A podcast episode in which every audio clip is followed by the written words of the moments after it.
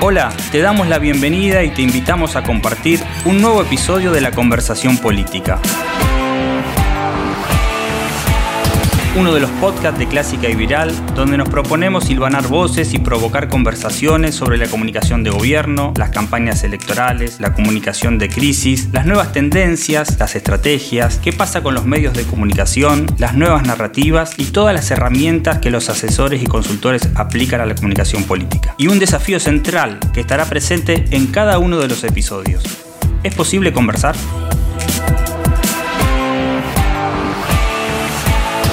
Soy Cali Lazzarini y en este episodio vamos a estar conversando con Celia Kleiman. Ella es socióloga, directora de Polidata, la verdad que una especialista, una de las más reconocidas estudiosas de la opinión pública.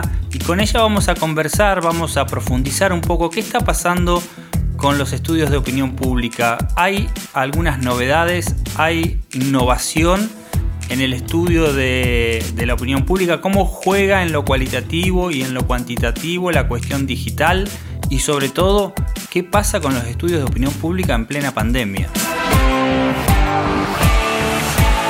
Bueno Celia, muchas gracias por atendernos, la verdad que es un placer conversar contigo, ya lo hemos hecho en otra oportunidad, pero bueno, queríamos eh, esta vez profundizar un poco a ver qué estás viendo ahora que no estamos en un muy encima de las elecciones, pero también este, en un año electoral en Argentina, con elecciones de medio término, pero también están, bueno, hay procesos electorales en otros países y siempre el tema de la opinión pública, eh, nada, nos convoca, es un tema de agenda, nos llama la atención, tratar de eh, bucear un poco y saber si hay algunos cambios en las herramientas que se están usando. Sabemos que se empezaron a implementar mucho cuestiones digitales, eh, paneles a través de redes sociales y otras cosas que nos, asombran un poco a ver qué tan confiables son o no, pero bueno, no te quiero acotar y quiero que me digas vos, que sos una especialista, si estás viendo lo mismo de siempre, si estás viendo muchas dificultades, si estás viendo nuevas herramientas. Eh, sí, bueno, en principio partimos de la base de que se generó esta pandemia, esta crisis a partir de la pandemia y por ende este, la imposibilidad de seguir con las encuestas eh, cara a cara, presenciales, ¿no es cierto? Que ya de todos modos pocos las hacían, ¿no? Por, por el costo que tienen, digamos, eran muy poquitos. bueno, claro, se venía haciendo, bueno, un poco menos, pero igual, este, digamos que los resultados más precisos eh, siempre se lograron a través de esta metodología. Y la verdad que eh, cuando, por ejemplo, uno no tiene que hacer una encuesta a nivel nacional, que obviamente ahí en términos de costos y también de tiempos, hacer todo presencial con, con el ritmo que hoy se requiere, este, es complicado pero como te decía, cuando por ahí hay que relevar una provincia solamente, un municipio, una capital de provincia, sí se seguía utilizando muchísimo la encuesta presencial, ¿no? Porque este, todos sabemos que no hay con qué reemplazarla a nivel de, de precisión y corrección de la muestra, ¿no?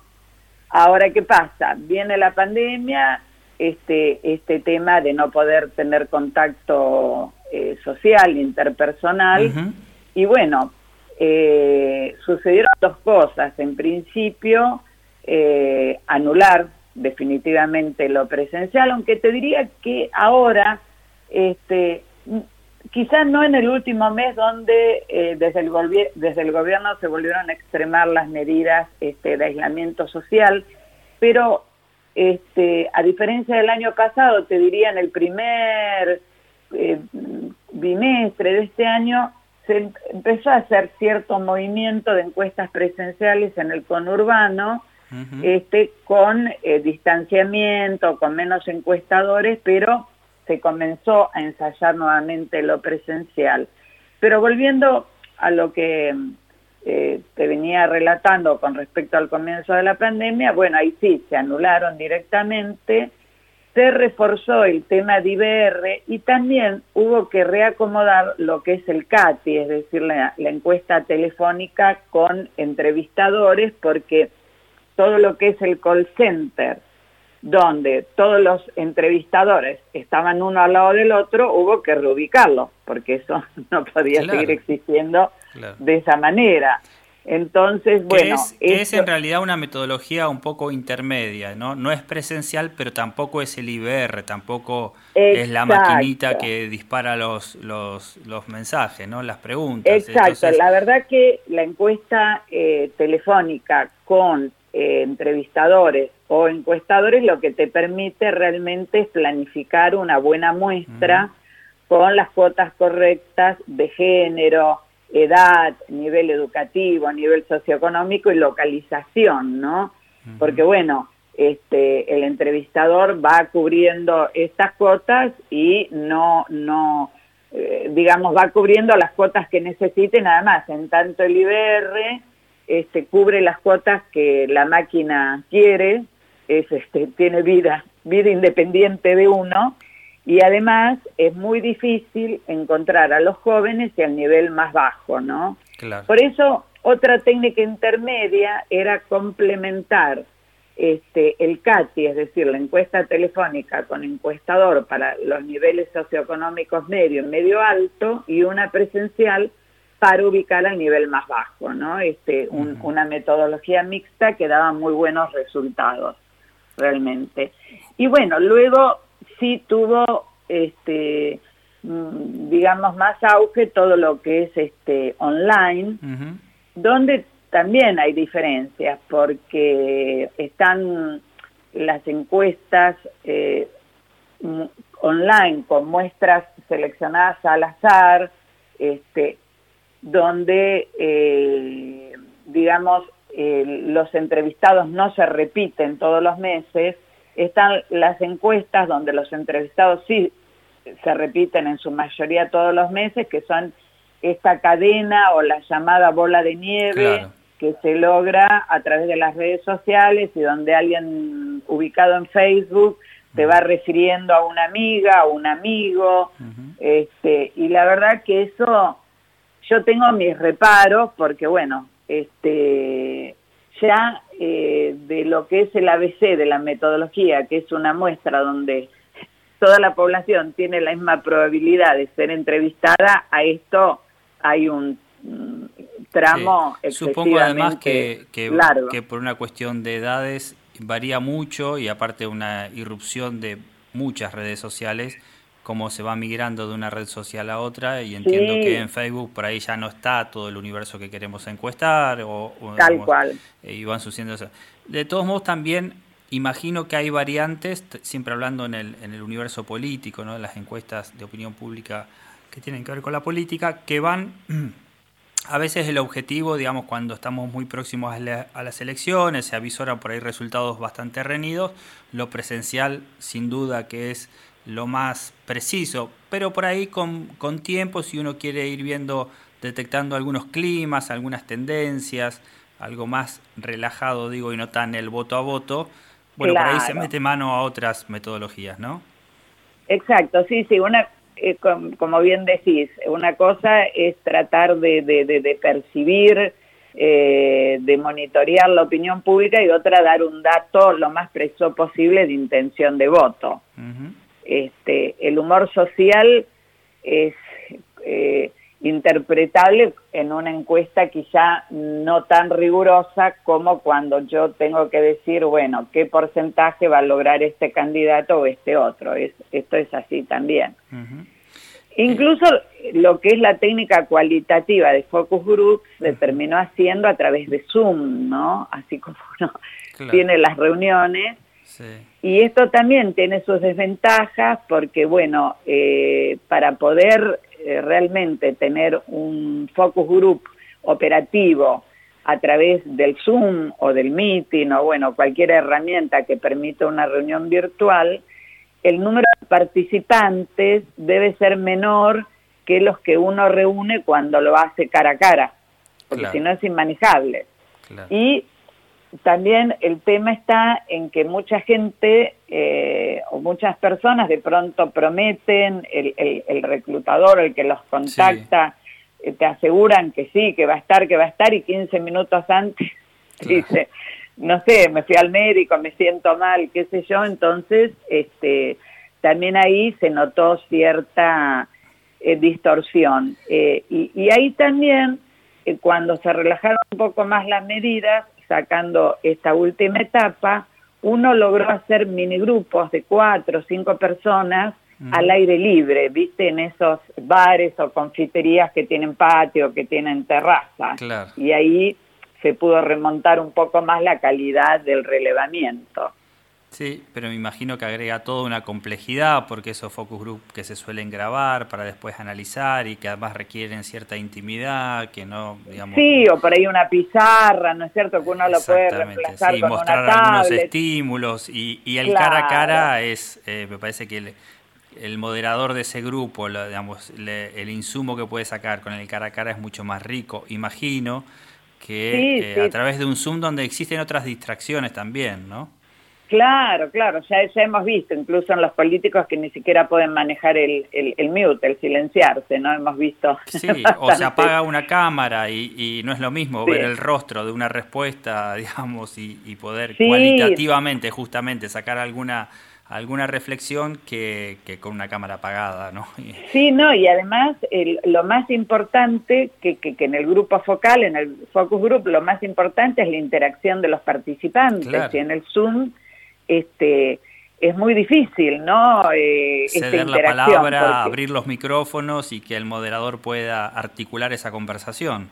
Claro, pero además es gente que se conoce en ese momento. Entonces una cosa es verse cara a cara eh, en una cámara Gesell donde uno le sirve cafecito, masitas, etcétera, y le dice, bueno, Juancito, bueno, Estercita, y se van conociendo que ver una cama, eh, ver esos rostros en una cámara. La gente también por ahí se pone más tímida, pero bueno, estos son las adecuaciones que uno se vio obligado a hacer este, en función de, de, esta pandemia, ¿no? De algo que vino este, tan inesperadamente, bueno, en todos los órdenes. Sí, y parece que, que esto, eh, porque bueno, uno cuando ah, se habla mucho de, la, de las fechas de la elección, ¿no? de tanto de las primarias como de las generales, bueno, se habla de toda la complejidad del, del hecho eleccionario, ¿no? del ir a votar en medio de una pandemia.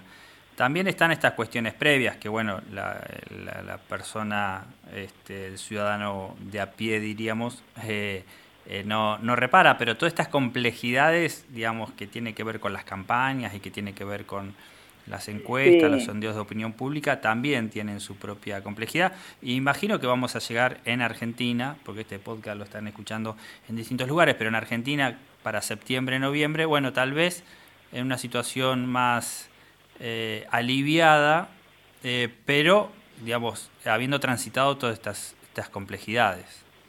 Vos es que, que, acabas de mencionar un elemento clave, porque algo que uno no puede medir en las encuestas hoy, mm.